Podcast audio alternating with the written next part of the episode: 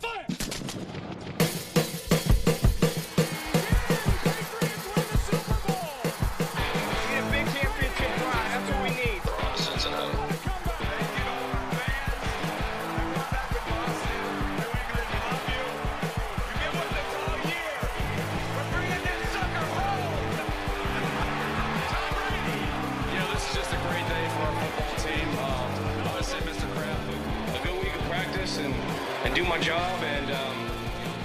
Esto es el podcast de Nación Patriota. Noticias, análisis y más sobre la actualidad de los New England Patriots.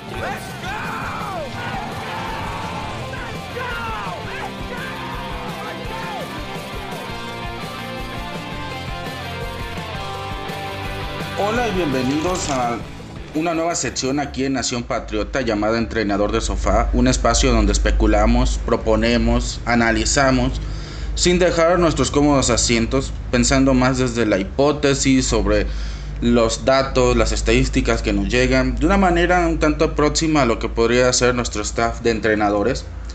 Y quisiéramos empezar eh, inaugurando esta sección con algo que sucedió apenas el fin de semana pasado. Como ya sabrán, se supo del intercambio entre los Rams y los Lions, cuyo objetivo era el coreback Matthew Stafford, los detalles de este intercambio dicen que Los Ángeles entregan dos selecciones de primera ronda, 2022 y 2023 respectivamente, una selección de tercera ronda que es de este año, 2021, y su coreback franquicia hasta hace unos días, Jared Goff. Eh, se supo también a lo largo de la semana pasada que existía una seria consideración desde Nueva Inglaterra para tener a, Matthew Stafford en los controles. Eh, ya iremos revelando un poco de los detalles que surgieron durante el día lunes de acuerdo a esta información, este caso particular. Porque también surgió el día de ayer, domingo, la información de que Tommy Curran eh, aseguraba a través de su columna eh, semanal que existía un desagrado de parte del coreback Matthew Stafford hacia Nueva Inglaterra como un destino para continuar su eh, carrera como profesional. ¿Cuáles pudieron haber sido estas sus razones? De acuerdo al artículo de Curran, del cual ya hemos hablado en el sitio de nacionpatriota.com, puede haber muchos, pero se habla eh, de una mala relación con alguien del staff, alguien que ya estuvo en Detroit con el que ya convivió y aparentemente no hay una buena relación. Pero vamos a enumerar un poco las razones que se han dado diversos medios también de, de lo que pudo haber influenciado la decisión de Stafford. Y pues empecemos por el clima, el clima frío del noreste de los Estados Unidos donde se ubica nuestro equipo, los Patriotas de Nueva Inglaterra, pues no es el mejor cuando no tienes un estadio, techado. Y Matthew Stafford, como ya lo sabrán algunos, es un coreback que jugó en domo a lo largo de casi toda su carrera, puesto que en Detroit pues juegan en un estadio techado. Y al moverse a Los Ángeles pues no cambia tanto porque es un estadio techado, es un estadio techado. Los Ángeles pues uno sabe que es una de las grandes eh, metrópolis de los Estados Unidos. Es un centro cultural, educativo muy importante de los Estados Unidos. Y pues él, es, él fue a lo mejor eh, influenciado por esas razones.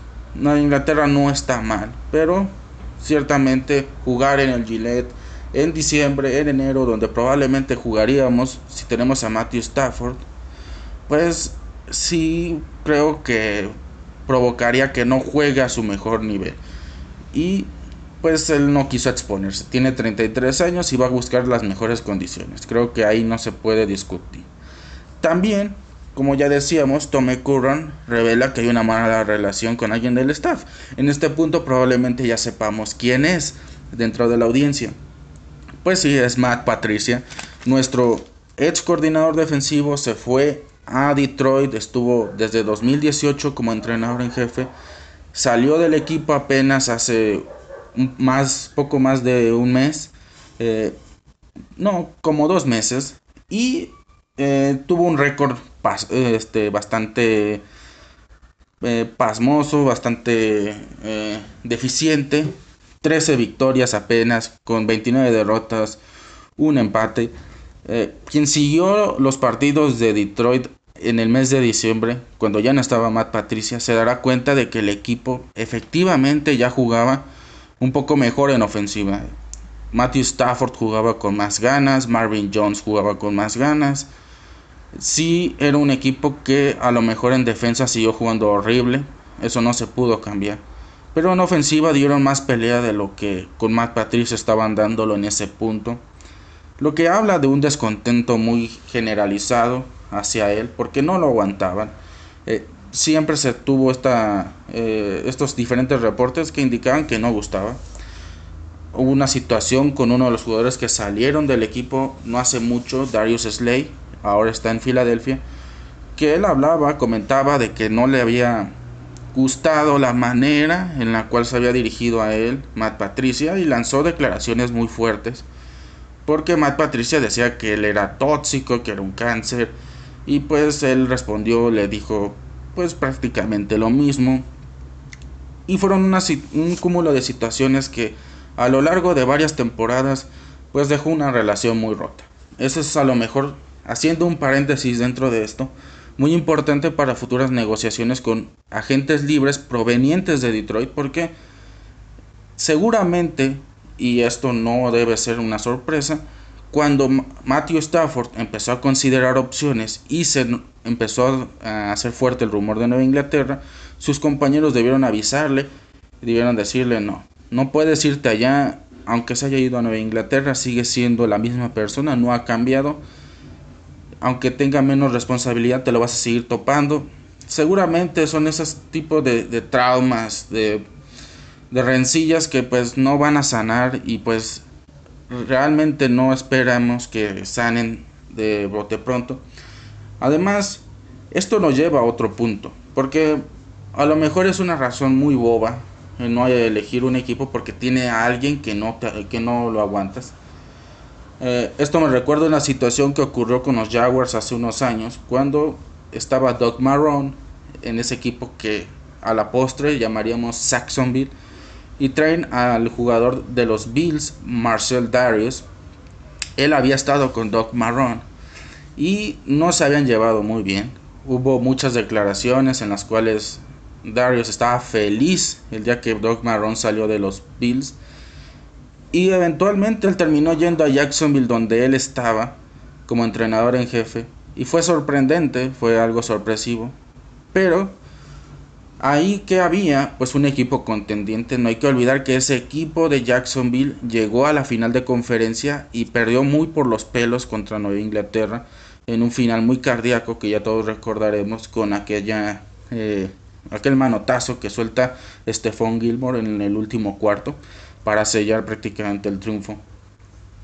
Y en ese sentido, pues tú ves que tienes un equipo que te puede hacer campeón, aunque te caiga mal el entrenador en jefe, no lo toleras, te cae mal, lo quieres ver muerto incluso, porque así pasa. Eh, te va a dar la oportunidad de ganar un anillo. ¿Qué puedes hacer al respecto? Te tienes que tragar tu orgullo. Pero cuando el equipo es como Nueva Inglaterra, que tiene alguien que le cae muy mal y además mucha incertidumbre en este momento, pues no es sin duda el escenario ideal. Pudo ser lo de Matt Patricia una razón importante, quizás, pero no vayamos a creer que fue la única razón. Eh, es divertido creer que, tiene un trauma tan severo por lo que hizo Matt Patricia que no lo quiere ver ni en pintura, pero si la situación fuera diferente seguramente hubiera aceptado ir. Estuviéramos hablando de un equipo como el que existía cuando Tom Brady se lesiona en 2008, pues era un equipo igualmente competitivo. Por eso Matt Cassell, a pesar de que no es un coreback memorable, pues logró tener un 11-5 al final de la temporada, precisamente porque era un roster que había heredado eh, del año anterior, que llegamos a, invictos al Super Bowl, ya sabemos la conclusión, muy fuerte, prácticamente era el mismo equipo. Así que, pues son ese tipo de situaciones. Nueva Inglaterra no puede mejorar esa situación eh, hasta más adelante.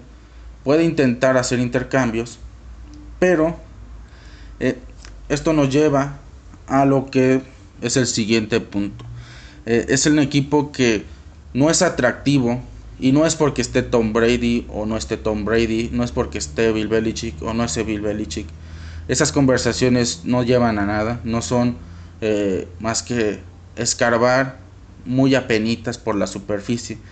Hay que ser honestos, hay que ser directos y decir que el roster es muy malo en ofensiva.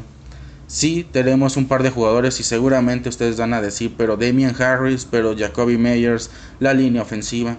Sí, pero como coreback tú no vas a ir a lanzarle pases a tu línea ofensiva.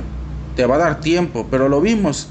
No solamente esta temporada, la temporada pasada. Tom Brady podía llegar a tener hasta 5 segundos, 10 segundos para lanzar. No había nadie separado de su marcación. Este año apenas tuvimos un jugador que hacía eso que era Jacoby Meyers. Los demás generaban separación, pero cuando les llegaba el pase, o iba muy defectuoso, o también hay que reconocer que no atrapaban las cosas. Podía ser un problema de Cam Newton, pero también era de los receptores. Había una muy mala ejecución. Un equipo carente de playmakers, especialmente en la parte de receptores. Que nuestro mejor receptor, el número uno, sano, es un jugador de 34 años, como Julian Edelman, que no es un receptor, pues como tal, en las condiciones para ser número uno. Él es un jugador de slot. Si lo quieres poner a pases largos y cosas así, pues vas a sentirte más frustrado que contento porque no es el tipo de jugador para ese tipo de trabajos. Nos hace falta uno, no lo hemos tenido. Es un tanto triste que nuestro mejor receptor número uno en los últimos años haya sido Brandon Cooks porque no es un receptor número uno como tal. Hay que ver qué lo que pasó con los Texans esta temporada. No fue de impacto. Tuvo un par de recepciones porque el tipo es muy rápido y puede de repente tener una desmarcación, pero no es polifuncional ni mucho menos. Y él, junto con Julian Edelman, puede decirse que son de las mejores adquisiciones de receptor en los últimos 5 o 6 años, tanto en draft como en agencia libre. Y pues este año no puedes tentar a un, a un coreback con Jacoby Meyers y mucho menos sin alas cerradas. Yo he defendido las alas cerradas diciendo que existe un problema con eh, esperar mucho de, de, alas cerradas y receptores novatos, especialmente alas cerradas. Esta temporada muy pocos pasaron de las 200, 300 yardas a lo largo de la temporada. Eh, los alas cerradas novatos no, no tienden a tener grandes números Incluso los mejores como Rob Gronkowski batallaron, pero pues tampoco es que se desarrollen de una temporada a la otra. Es un proceso largo y la verdad es que estamos dependiendo de este tipo de jugadores para que sea atractivo para un veterano, pues no va a ocurrir. Entonces, ya nos quitamos a Matthew Stafford, un coreback de 33 años que no quiere venir a un equipo porque piensa que este equipo no le está dando la mejor oportunidad de ganar un campeonato en una ventana que seguramente él verá de unos dos o tres años antes de un declive importante o incluso pensar en el retiro. ¿Quiénes quedan? Pues Aaron Rodgers, que es más o menos el mismo problema, ya lo iremos platicando. De Sean Watson y el que hasta hace poco era la opción más realista, Jimmy Garoppolo. Eh, el valor de, de Aaron Rodgers puede ser enorme. Si por el jugador Matthew Stafford se dieron dos selecciones de primera ronda y un coreback titular, ¿quién no pedirá Green Bay por su jugador que probablemente el próximo fin de semana se ha nombrado MVP de la temporada 2020? Demasiado. Ya lo hemos analizado también en otro post eh, donde analizábamos un alocado intercambio por Aaron Rodgers y no tenemos el material para hacerlo. Eh, sería dar demasiado por un jugador que tiene 37 años, y es incluso más difícil que aguante dos o tres temporadas más en la NFL, sobre todo con su historial de lesiones, sobre todo con que pues no todos son como Tom Brady que pueden seguir jugando los 43 y como hoy lunes decir que puede jugar hasta los 45 o más. Es muy difícil que eso ocurra. Y Aaron Rodgers no me da la sensación de que sea ese tipo de coreback. Él puede ser una opción para un equipo que quiera ser campeón ya. San Francisco, Indianapolis, equipos que ya saben que su ventana de Super Bowl puede empezar justo ahora o justo en los próximos meses.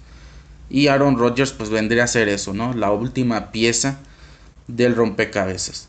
Eh, Jimmy Garoppolo con eh, Bill Belichick puede ser posible. Había rumores bueno, no solamente fueron rumores, sino que fueron confirmaciones a después en la previa al juego que hubo en la temporada 2020, donde Bill Belichick llegó a demostrar un aprecio muy notable por Jimmy Garoppolo, llegó a mensajearle la noche antes del Super Bowl 54.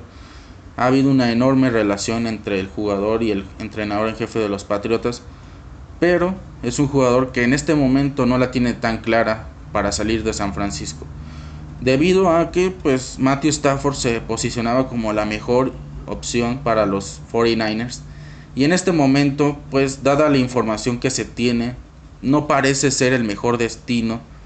Eh, no parece ser el destino de Nueva Inglaterra el tener a Jimmy Garoppolo.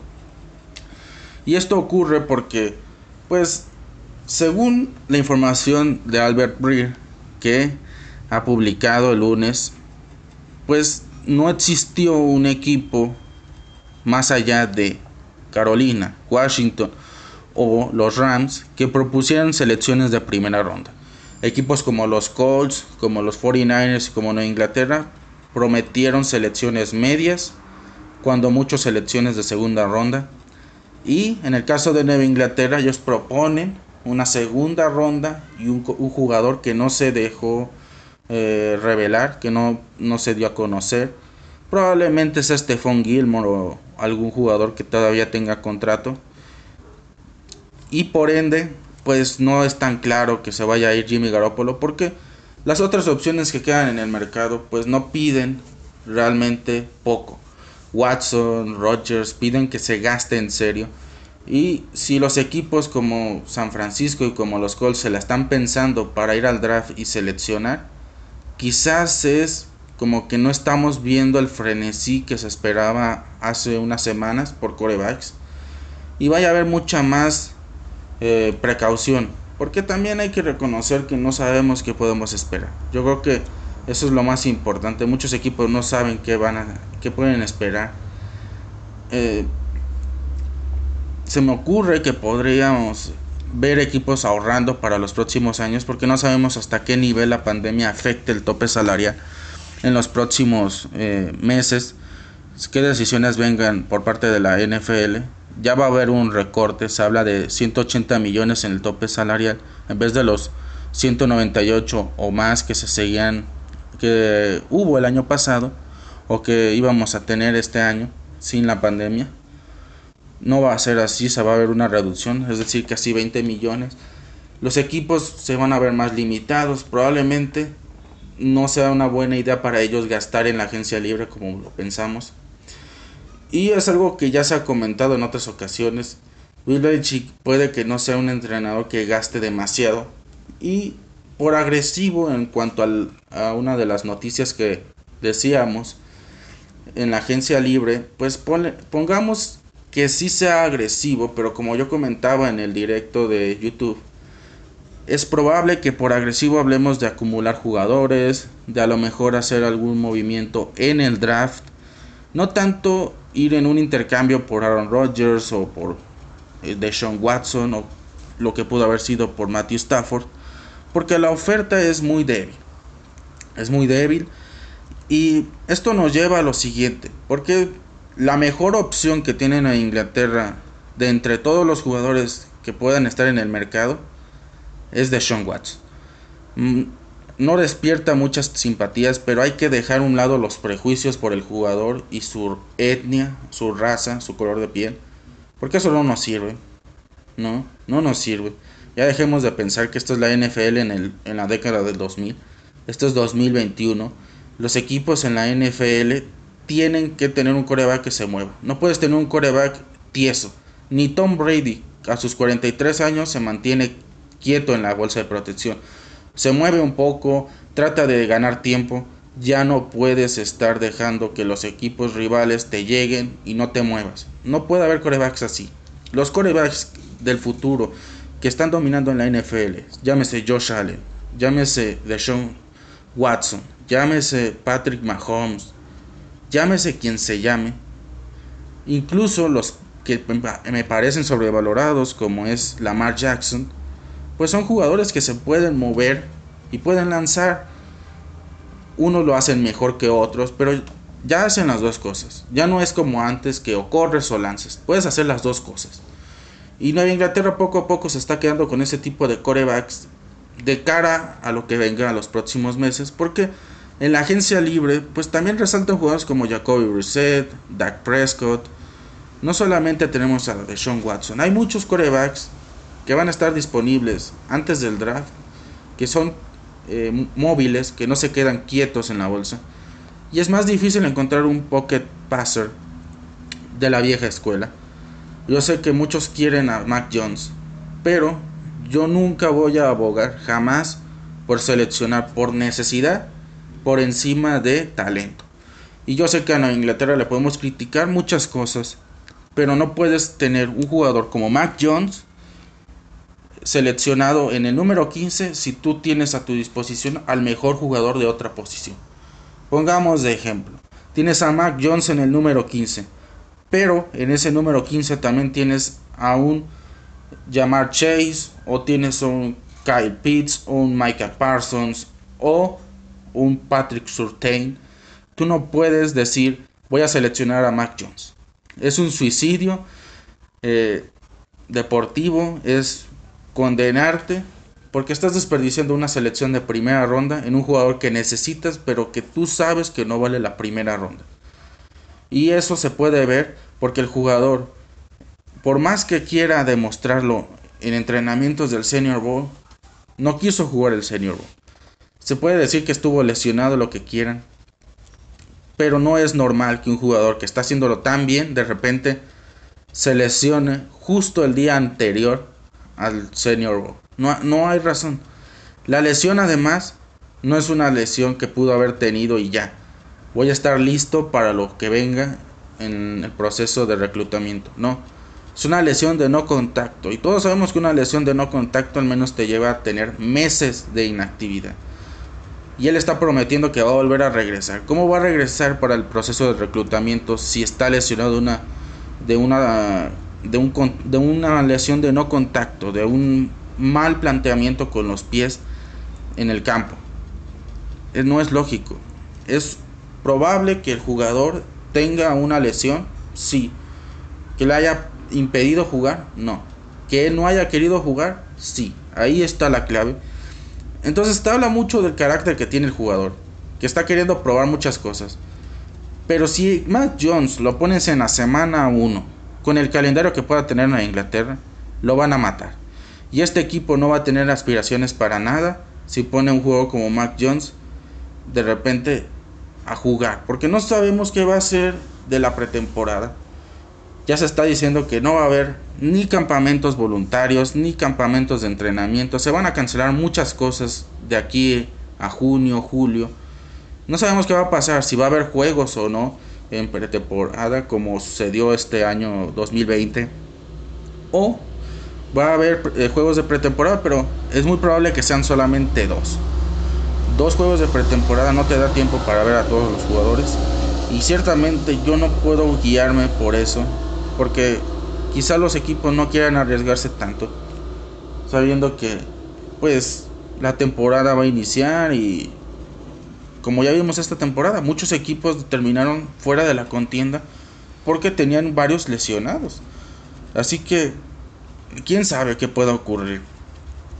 Yo no niego que un jugador del draft pueda ser valioso, pero hay que entender que fuera del top 3, top 4 si quieren, los Trevor Lawrence, Justin Fields, Zach Wilson, si quieren agregar a Trey Lance, que pero a mí también me genera muchas dudas, no hay talento para que puedas decir que este va a ser tu titular en la semana 1.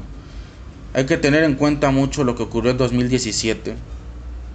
Viene Watson, viene Mahomes, pero los demás Ninguno de los que estuvieron en, ese draft en la posición de coreback hoy en día pueden llamarse titulares fijos.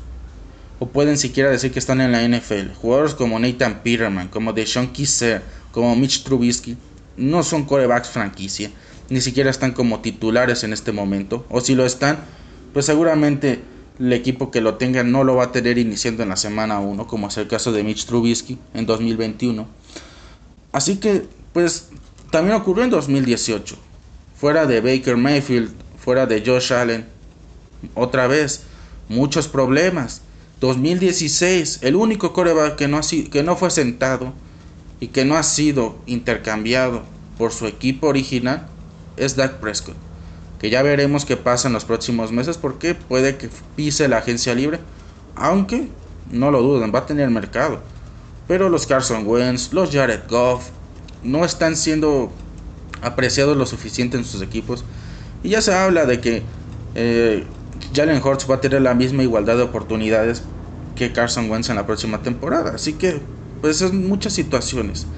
El draft siempre va a ser un volado, no porque selecciones en primera ronda va a caerte un jugador. Y eso hay que verlo incluso con nosotros. Tom Brady fue una sexta ronda, pero ah, después de unos años fue el único coreback franquicia que quedaba en la NFL de esa generación. Y era una sexta ronda. Ni los de primera, ni los de segunda, ni los de la tercera, ni cuarta, quinta. La armaron en la NFL. Es respetable quien quiera creer que, que Mac Jones pueda hacerla en la NFL. Pero si es nuestra opción número uno, pues se viene algo difícil. Desde aquí yo no creo que Bill Belichick con 68 años esté para un proceso de reconstrucción de 5 a 6 años. Va a tener más de 70 años y difícilmente va a llevar un proceso así a su edad. Y llegará a esa edad como lo hizo con Tom Brady, todavía esperando hacer más eh, movimientos. No, no, no podemos esperar tanto de, de esta ocasión. Esta ocasión tiene que ser algo un poco más balanceado por eso hay selecciones en abundancia, por eso hay mucho espacio en el tope salarial. Y de Sean Watson, en este caso, ¿qué tendríamos que dar? Según la información que hay desde Houston, su valor es dos primeras rondas, dos segundas rondas y dos defensivos jóvenes que además sean titulares.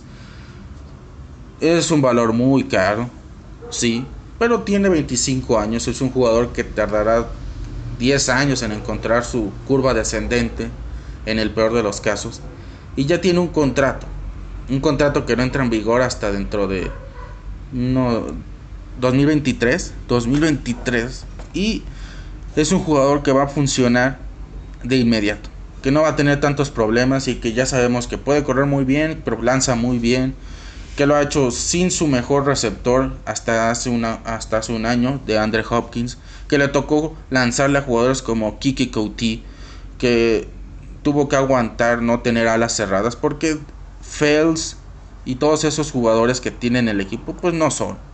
No tenía juego por tierra, porque la línea ofensiva apenas le daba protección y mucho menos ibas a tener la capacidad de generar bloqueos por tierra. Nueva Inglaterra, ¿qué necesita? Aparte de las selecciones de ronda, de primera ronda, segunda ronda. Pues jugadores. Pero no tiene en este momento bajo contrato jugadores que puedan entrar en ese eh, intercambio si nos ceñimos a estas condiciones. Pero si podemos hacer este ejercicio, pues sería JC Jackson y Dietrich Weiss. Dietrich Weiss no parece el tipo de jugador defensivo titular que uno diría, bueno, está a la altura de un Tariq Armstead en los 49ers o lo que podrían dar los Colts que tienen una muy buena defensiva. Claro que no. Pero JC Jackson es uno de los jugadores más infravalorados de la temporada pasada. Lideró la NFL. Eh, bueno, fue segundo junto con eh, eh, y fue junto con Xavier Howard uno de los líderes en intercepciones en la NFL en 2020. Ha tenido una, una carrera muy similar a lo que es Marcus Peters en la NFL. No son jugadores que te van a ganar en cobertura, pues de la misma manera que lo hace Stephon Gilmore o cualquier otro Island, eh, isla en la NFL pero es muy oportunista, es exageradamente oportunista. Si tú le das la más ligera oportunidad te va a ganar. Es un jugador que además tiene 25 años, edad similar a, a, Deshaun Watson. Seguramente en, Houston no lo verían mal. Sobre todo porque Nick Caserio, que ya estuvo en Inglaterra, pues ya conoce a estos dos jugadores. ¿Cuál es el problema? Pues que son jugadores que van a terminar contrato en las próximas semanas. En el caso de JC Jackson, pues, pues él es un jugador restringido. ¿Qué quiere decir? Aunque llegue a la agencia libre, pues tiene limitaciones. Y estas limitaciones son que Nueva Inglaterra puede ofrecerle una oferta de acuerdo a una ronda. Si Nueva Inglaterra le ofrece una oferta de primera ronda, pues el equipo pone alrededor de 5 millones de dólares. Un equipo quiera a JC Jackson tiene que igualar esta oferta, pero ocurre como ocurriría con un intercambio directo. El equipo se lo lleva y le tiene que dar a Inglaterra una selección de primera ronda, porque según las reglas eso tiene que ser. Si fuera una oferta de segunda ronda, el equipo que se lleva a JC Jackson tendría que dar una segunda ronda y así sucesivamente. Eh, en el caso de Wiles es diferente porque él sí es un agente sin restricciones. Él puede pisar la agencia libre y recibir cualquier oferta. Y Nueva Inglaterra pues probablemente no, no puede hacer nada al respecto si acepta el contrato. Eh, pero a lo mejor Nueva Inglaterra puede encontrar otro tipo de atractivo. Pueden hacer un poco como pues sucede en la película de Lobo de Wall Street. Si muchos recordarán hay una escena de un lápiz que les dice a los compañeros con los que va a abrir esta empresa de, la, en la bolsa de valores, pues que ellos le vendan el lápiz. Es decir, hay que crear una necesidad. Y eso es lo que puede hacer Nueva Inglaterra. Puede generar una necesidad. Puede buscar maneras no convencionales para intentar este intercambio. Y una de ellas es involucrar a otro equipo. Ya se sugería hace unas dos semanas a los 49ers en un intercambio masivo. Nueva Inglaterra pone un par de selecciones, San Francisco pone un poco más, ellos se quedan con Deshaun Watson, nosotros con Jimmy Garoppolo, sin perder nuestra selección de primera ronda. Ellos sí tienen que dar tres selecciones de primera ronda, pero se quedan con Deshaun Watson. Esto no es una mala idea y creo que podría funcionar, quizás no así eh, no es común, pero en la NFL también llega a ocurrir como ocurre en la NBA, estos intercambios a tres bandas. Pero viendo la situación actualmente, pues probablemente no ocurra, es muy difícil. Eh, San Francisco puede ver sus opciones y al final decidir no dejar ir a Jimmy Garoppolo. Porque creo yo que el mayor problema que tiene Jimmy Garoppolo actualmente es las lesiones. Es un jugador muy frágil, eso lo sabemos. Pero estando sano, como ocurrió en el 2019, pues fue un jugador que fue clave para que llegaran al Super Bowl 54. No lo ganaron, él no puso mucho de su parte, pero también hay que reconocer que Kyle Shanahan tenía una ventaja para ganar ese partido y no la aprovechó. Él hizo lo que pudo, no es el coreback élite que a lo mejor se pensaba en su salida del equipo en 2017, pero ciertamente sí es un coreback que en una situación como la de nosotros, pues vendría fantástico para hacer la transición porque es mejor que un buen grueso de la, de la población de corebacks en la NFL. Y sin embargo, pues se van cerrando las opciones y tenemos que mirar en el draft cada vez más. Y tal vez, y como ocurre con Damien McCarthy, pues hay que ir aceptando y no renegar la opción de que Cam Newton regrese al equipo. Es una opción que no me gusta para nada, pero cada vez es más probable que esta opción ocurra al menos que en Inglaterra realmente vaya a forzar el intercambio con los 49ers. En ese caso, ahí sí creo que en Inglaterra cometería un error. Porque se comería una masa salarial bastante grande. Y pues no es tan fácil.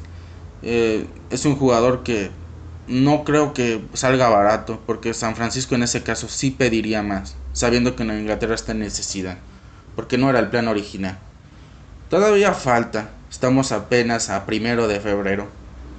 Y puede ocurrir muchas cosas de aquí al final del mes, a mediados de marzo, que es cuando ocurre la agencia libre y todos los intercambios ya comienzan a tener efecto.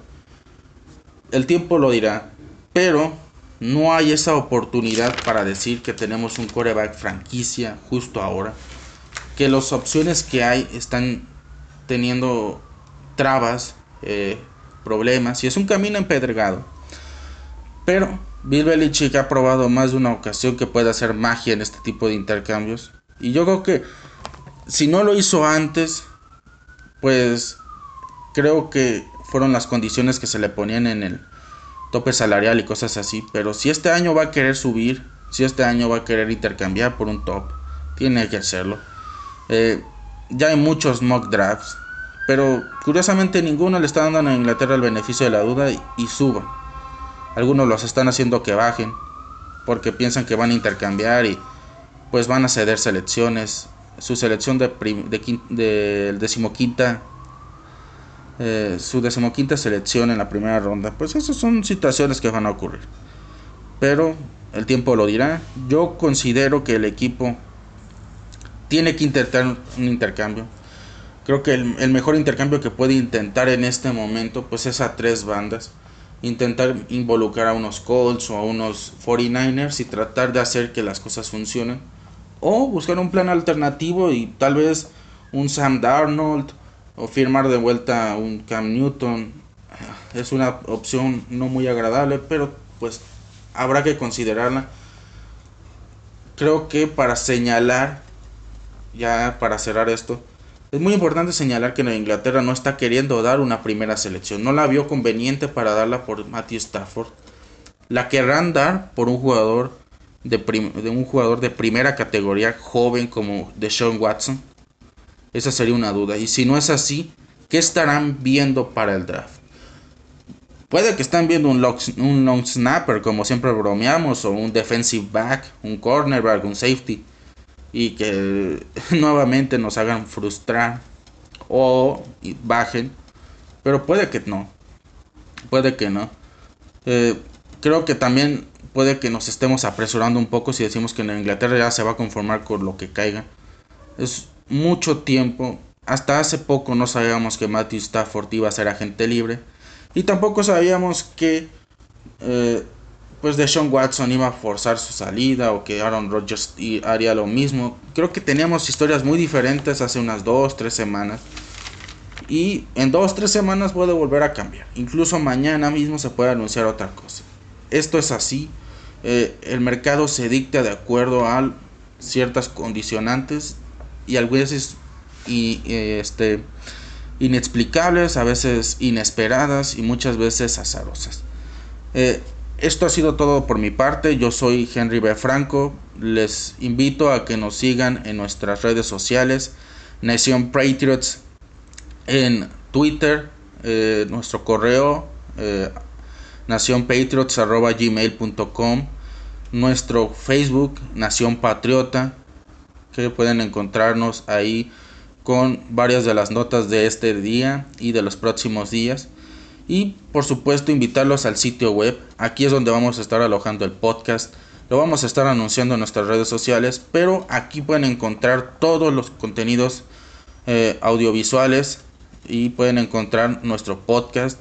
Todas las noticias, todos los análisis, todo lo que nosotros hacemos viene partiendo de aquí como un origen eh, esto ha sido eh, un placer, como siempre. Les agradezco su atención. Les invito a que nos sigan eh, en un próximo capítulo. Y como es costumbre, pues les deseo lo mejor. Y si tienen algún comentario que nos quieran realizar en torno al podcast, en torno a los temas que tratamos o los que quisieran ver más adelante, lo pueden hacer. Ya saben que nosotros estamos abiertos a cualquier comentario.